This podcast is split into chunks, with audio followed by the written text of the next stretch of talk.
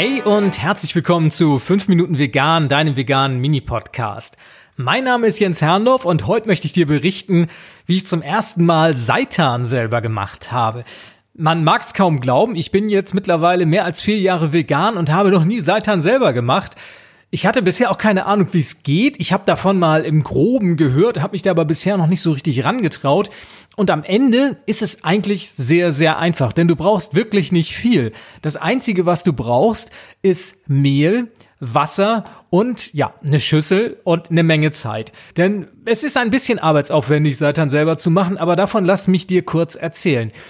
Ich habe ein bisschen gegoogelt, es gibt jede Menge Rezepte im Netz, wie man das selber macht, aber am Ende ähneln die sich alle. Also was du brauchst, um Seitan selber zu machen, ist erstmal ein Kilo Mehl. Du kannst natürlich auch mit der Hälfte starten, wenn du dir nicht ganz sicher bist, ob das Ganze gelingen wird, aber es ist keine große Kunst, versuch's einfach mal. Also du kannst gern mit einem Kilo Mehl starten, dann nimmst du einfaches Weizenmehl. Es muss keine besonders gute Qualität haben, es muss auch kein Vollkornmehl sein, denn alles, was das eigentliche Korn ausmacht, das wird am Ende eh ausgewaschen. Es geht darum, dass am Ende das reine Gluten, das Klebereiweiß erhalten bleibt. Und das ist am Ende der Seitan.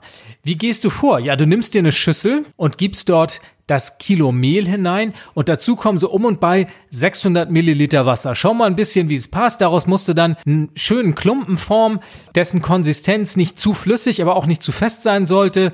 Schau mal im Netz, da gibt es so ein paar Hinweise, dann hast du so ungefähr ein Gefühl dafür, wie es aussehen sollte. Das Ganze deckst du dann mit Wasser ab und lässt es erstmal eine Stunde ungefähr stehen in diesem Wasser. Also wichtig ist, dass das Wasser kalt ist. Manche sagen auch handwarmes Wasser. Also ich habe es jetzt durchgängig mit kaltem Wasser gemacht und es hat wirklich sehr gut funktioniert.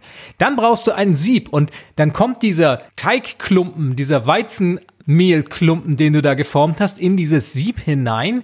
Und jetzt geht es darum, mit frischem Wasser diesen Klumpen immer und immer wieder zu waschen. Also du hängst dieses Sieb in die Schüssel hinein, in die du vorher frisches Wasser gegeben hast.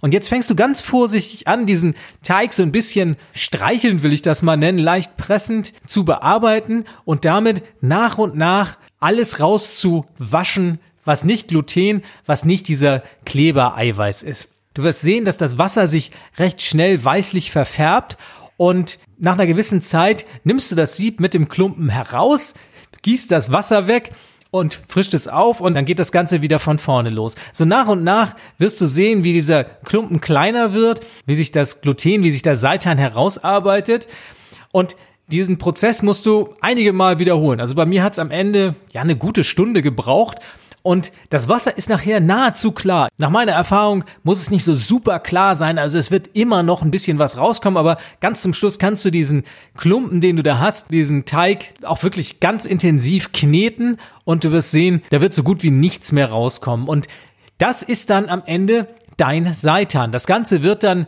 in eine Folie, besser noch in eine wiederverwertbare Umhüllung gewickelt und dann lässt du es liegen im Kühlschrank für eine gewisse Zeit.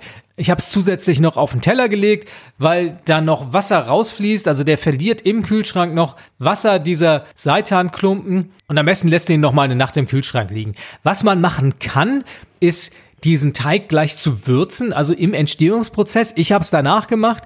Ich habe eine Marinade angesetzt. Auch da findest du unzählige Rezepte im Netz. Die Marinade, die sollte sehr, sehr würzig sein. Und darin sollte man den Seitanklumpen, nachher diesen Seitanrohling, auch noch eine Zeit lang liegen lassen, damit dieser Geschmack angenommen wird. Denn Seitan an sich ist ziemlich geschmacklos und durch diese Marinade, je besser und je intensiver sie gewürzt ist, nimmt er nachher diesen tollen Geschmack an. Dafür musst du ihn dann in der Marinade nochmal eine gute Stunde kochen und da wird der Seitan auch nochmal ordentlich an Form zulegen, also er wird größer, also nimm ausreichend großen Topf, dass du darauf eingestellt bist, wenn du den Seitan kochst. Beim Gedanken daran läuft mir gerade nochmal richtig das Wasser im Mund zusammen, denn dieser Braten, der war am Ende richtig, richtig toll.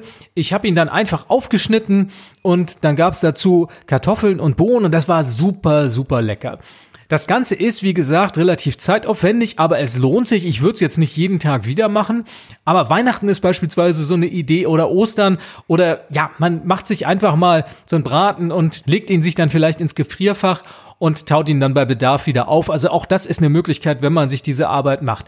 Ist alles kein Hexenwerk. Einfacher geht's natürlich mit Dingen wie Seitanfix. Dann ist es relativ schnell gemacht. Dann kannst du dir diesen ganzen Prozess des Auswaschens sparen. Aber am Ende fehlt einem so ein bisschen das Gefühl, das komplett selber gemacht zu haben. Und das finde ich total toll. Also mir hat's riesen Spaß gemacht. Ich mache es auf jeden Fall wieder.